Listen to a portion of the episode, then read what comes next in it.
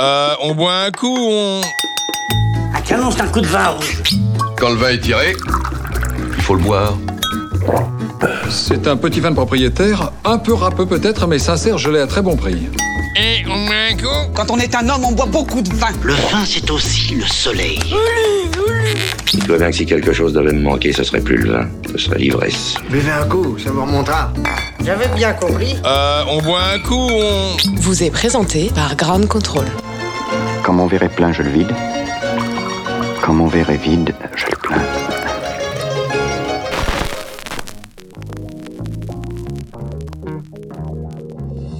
Bonjour, bonsoir, je suis Vincent Sulfite. Bienvenue dans On boit un coup, on...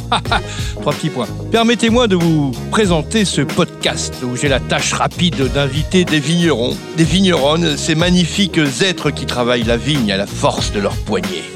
Font pousser et mûrir de beaux grains de raisin et qui vendangent, aidant et vinification dans la foulée permettent à ce raisin de devenir vin qui, au bout d'un moment, rejoindra son dernier habitacle, une bonne boutanche qui servira à inonder nos inaltérables gosiers. Le vin nature ou le vin naturel, c'est ce vin, voyez-vous, où la chimie est bannie, pas d'intrants, pas ou peu de sulfite. On dit souvent, lorsqu'on en prend une bonne, qu'on a pas mal à la tête le lendemain. Je confirme. Aujourd'hui, dans ce podcast que j'appellerai euh, Balado Diffusion, j'ai la joie, j'ai l'honneur d'accueillir monsieur Luc Libert. Bonjour Luc. Bonjour, bonjour. Vous êtes dans les Cévennes, mais euh, il me semble comme avec, par rapport à votre accent, vous n'avez pas encore parlé, mais vous ne venez pas des Cévennes. non donc euh, je suis d'origine belge, flamand, donc de Gand, la plus belle ville de Belgique. Donc, Faut pas mettre des gants d'ailleurs pour le dire. dire. je suis venu dans les Cévennes pour la première fois en 1966 euh, avec mes parents quand j'étais petit. Mmh. Et euh, on y est retourné tout le temps. Et après, avec ma femme et mes enfants, on y est y retourné tout le temps aussi. Et finalement, on avait acheté une maison. Donc euh, Vous êtes installé dans les Cévennes. voilà. Et, à l'époque, il y, avait des histoires de vin ou pas du tout? Moi, j'étais dans le vin, mais l'autre côté, dégustateur, faisait des reportages et j'ai visité tous les grands vignerons de France, Italie. Mm. euh, on faisait des reportages. J'étais président d'une confrérie à Gand, une grande confrérie de dégustateurs. Et, Pas euh, forcément du vin naturel à l'époque. Et à ce moment-là, non, mais à un certain moment, j'avais marre des vins standardisés, au goût standardisé. Les dégustations me fatiguaient, donc euh, je voulais plus. Et donc voilà, mais je ne savais pas pourquoi non plus. Et aussi, j'avais toujours des réactions allergiques. Je devenais tout rouge, je commençais à mal respirer. Et... Mais euh, ma femme me disait toujours, euh, il faut faire attention, tu bois trop. Et euh, voilà. Ce qui était un peu vrai. Bah, c'était mo- moitié vrai, mais pas trop. Mais c'était dégustateur. Après, j'ai appris que les réactions au rouge et, et la respiration, c'était pas dû à l'alcool, mais plutôt au sulfite. Hum, hum. Donc, ça s'avérait que j'étais allergique au sulfite, en tout cas. Ah, vous êtes vraiment, c'est ça, allergique. ouais. Ouais, tout à fait. Et je l'ai découvert surtout quand on a commencé à faire du vin dans les Cévennes, qu'on voulait faire euh, d'un- d'une manière naturelle, sans savoir qu'il y avait déjà d'autres qui le faisaient comme ça. On me prenait pour un fou Mm. qui, qui voulait. Dans votre région, il y en avait ou pas du tout? Non, pas du tout. Ah. Parce que dans les Cévennes, bon, c'est une chaîne de montagne euh, en France qui est assez grande, mais vous êtes situé où dans les Cévennes? Au Piémont. Vraiment au Piémont. Donc, on est pas si haut. On est à 150, 180 mètres d'altitude. Mm. Euh, mais après nous, ça monte directement dans les montagnes. Là. Donc, on est vraiment au Piémont avec un joli terroir très calcaire, très minéral. euh, donc, euh, vraiment un très beau terroir. C'est aussi la raison pourquoi on l'a acheté, parce que en visitant tous les grands vignerons et beaucoup de terroirs dans la, dans la passée, je savais que ce qu'il fallait pour avoir un bon terroir. Et je savais aussi qu'un bon terroir, c'était primordial pour faire des vins, ou des grands vins, ou des bons vins. Vous avez testé la nature du sol, regardé Non, j'ai regardé, on me présentait les vignes. Donc, euh, à un certain moment, il y avait quelqu'un qui dit Moi, je, où je suis logé, là, il vend ses vignes. Et j'ai dit, j'avais toujours dit à Trish, si jamais j'aurais l'occasion. Trice, c'est votre femme. hein. Ouais, Qui tout le à vin fait, voilà. vous, hein. Qui fait le vin euh, aussi. Je suis allé regarder avec très peu d'intérêt parce que moi, je croyais que, comme beaucoup de vignes dans les Cévennes, euh, très alluviales, très industrielles aussi, co- beaucoup de coopératives, et euh, je pensais que, bon, ce sera aussi des vignes comme ça.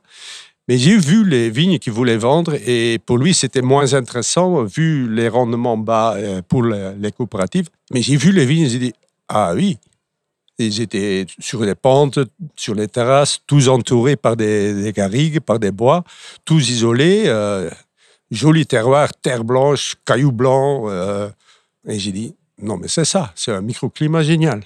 Pourquoi? Parce que vous connaissiez la géologie, non? Vous- vous oui, j'avais déjà appris un peu. J'avais fait des recherches aussi, de marne valanginienne, avec beaucoup, beaucoup, beaucoup de calcaire.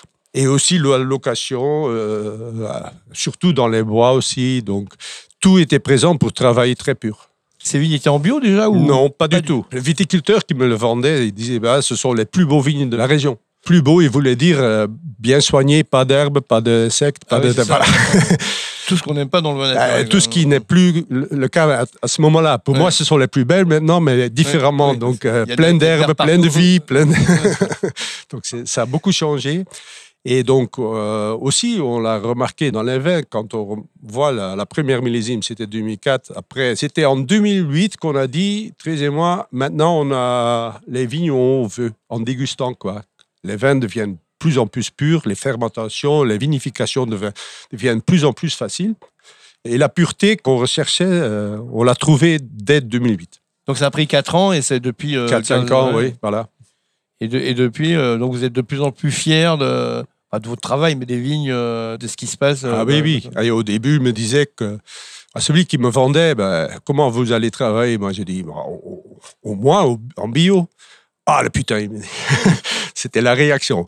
Après, ils ont appris que je vais travailler sans sulfite. Disaient, il est fou. Donc, euh, voilà.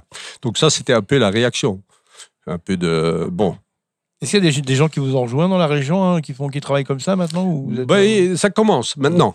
Sommière, il y a quelques vignerons dans le coin qui sont venus chez nous pour des conseils, Mm. comment on travaille, et ils étaient intéressés, mais qui n'ont pas encore franchi l'étape, quoi, qui, qui sont encore, euh, ils ont peur encore, donc Mm. Mais ils essayent, mais bon, ben, voilà. Il y a bio, il y a, il y a quand même des vignerons en bio. En bio, oui. Oui, oui, oui, oui. Dans notre village, il y a quelqu'un, euh, Louis Julien, qui travaille sans sulfite depuis longtemps en bio, Mm. mais qui fait des vins différents. Un peu moins sur la qualité, un peu plus sur le glouglou, Mm. euh, vendu très bon marché.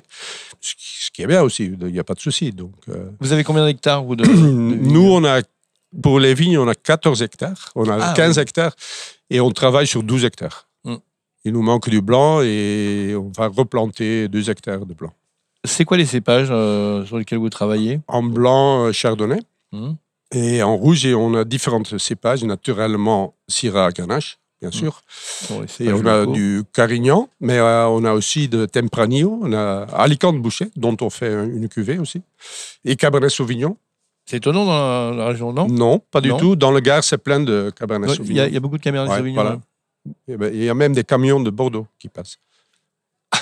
Ils viennent récupérer du raisin, non Ouais. Ah bon Oh là là. Ou du vin direct. Et c'est quoi vos rendements à peu près de, de... 10 hectos. 10 hectares Ah, c'est pas beaucoup. Non. C'est un choix ou c'est. euh, Non, c'est parce qu'on ne donne pas des engrais. Donc il y a toujours une partie de matière par rapport euh, au jus. Et surtout les dernières années, sauf 2014, on a, on a eu une récolte beaucoup mieux. Là, on a franchi bien 15 hectos peut-être. Mais normalement, 10 hectos, c'est le moyen. Vous le sentez, vous, le changement climatique euh, dans votre région? Je me suis demandé ça tout le temps, mais quand je le fais statistiquement, les vendanges, même en 15 ans, ils se sont plus précoces qu'avant. Hum, hum. Oui. Ah, il y a des choses qui changent. ouais. Oui, on a vendangé le chardonnay 2017, le 15 août, jamais fait. Normalement, c'est Ah, autour le ça. 1er septembre. 2019, c'était un, un peu plus normal. Pas tardif, mais un, peu- un peu plus normal. Mais il y avait des années, comme 2017, c'était énorme. hein. On n'a pas donné le nom de votre domaine, c'est Lou Grèze. Hein, c'est- Luz Grezes. Luz Grezes. Occitan. ça, ça veut dire quoi, Lou C'est Grèze c'est nous, on exprime le S Luz Grezes. Au moment qu'on a créé le domaine, on devait chercher un nom. On ne voulait pas l'appeler euh, domaine Libart, Hmm. je ne voulais pas. Et, mais on a tous des noms drôles, moins drôles, différents, mais jamais. pff, oui. Et le courrier à notre maison, euh, il arrivait tous, tout le temps sur l'adresse euh, Libert, Luz Grezes, route des deux villages, Ribout-les-Tavernes. Toujours Luz Grezes. Et j'ai dit, mais c'est le lieu dit de notre maison. Et j'ai dit, mais c'est quoi ça? Tout le monde veut qu'on l'appelle Luz Ouais. Grezes, on l'appelle Grezes. Ouais. Voilà, c'est ça. Et c'est occitan pour les grès. Alors, Cette émission s'appelle On boit un coup. On... bah, je pense qu'on va boire un coup. D'accord. Et on, on goûte quoi alors, Luc? Là, c'est, euh, j'ai pris une bouteille. euh, Au hasard. les Crompes, c'est 2015, c'est 100% grenache. Alors, 2015, ça veut dire qu'il y y, a de l'élevage, c'est ça? Oui, 30 mois. 2015, c'était une année très tannique. Mm.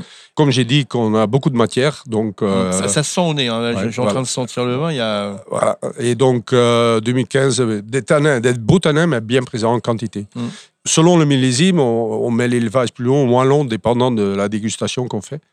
Donc, ça a pris de- un peu de temps. Et, et voilà, après, on a trouvé qu'on avait atteint la, la finesse qu'on voulait. Et Tous vos vins sont pas en élevage? Non, il y a une partie, euh, tous les vignes à Domessag, dont Cuvée Trésor, euh, les Crompes, Alibi et Alicia, ils sont en élevage.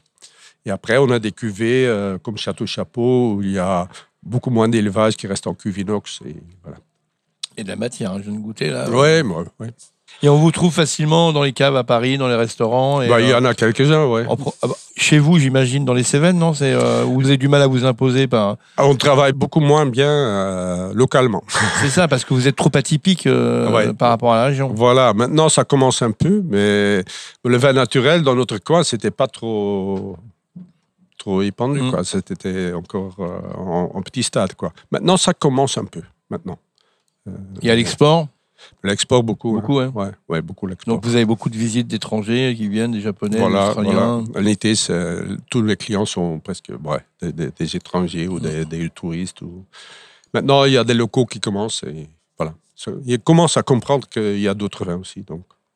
Vos vins, c'est quoi les prix chez le caviste euh, Oh, ça va de 10-11 jusqu'à euh, la plus chère. Euh, mais la moyenne, euh, la plupart, c'est entre euh, 10 et 20.